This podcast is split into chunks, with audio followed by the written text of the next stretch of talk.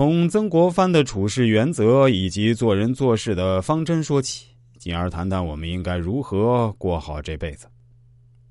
当然，曾国藩他本人可能不那么尊重妇女，我比他更尊重妇女，但是我觉得大家做事的诚意是一样的。在梁启超这本《曾文正公家言钞》里，没有写一句热爱妇女的事儿，但其他的书中是有的。曾国藩写过一副对联，叫“大抵浮生若梦，姑且此处销魂”，就是你干这么大事儿，用白话说，以宇宙为尺度，我们都是尘埃。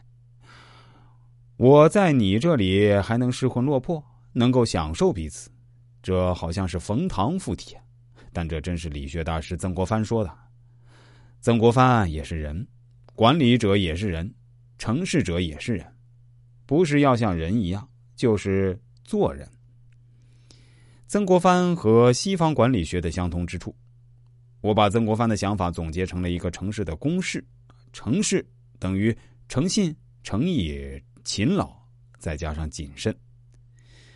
麦肯锡有一个信任公式：信任等于可靠性乘资质能力乘亲近程度除以自我取向。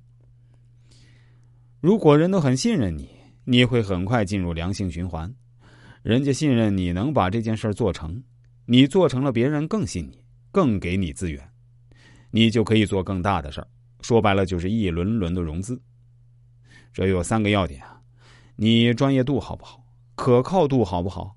你是不是能够跟我很亲近？就是愿不愿意跟你一起玩？愿不愿意跟你一起干事儿？虽然你可能既能干又可靠，但是我实在很烦你，不信任你。另外还有一种情况，我喜欢他，他能干又可靠，但是他总想着自己，把自己的利益搁在所有人利益之前，而且永远是这样，我就没法相信他。其实这个几乎可以在曾国藩那里啊找到类似的原文。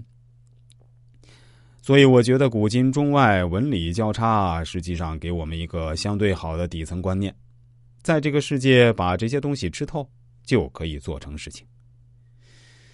最后，我需要告诫大家的是，时间绝对是我们一个人一生中唯一真正拥有的财富。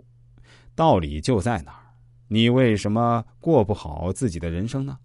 要把道理再重复、再加深，真正信。而且用到你的实际生活中去。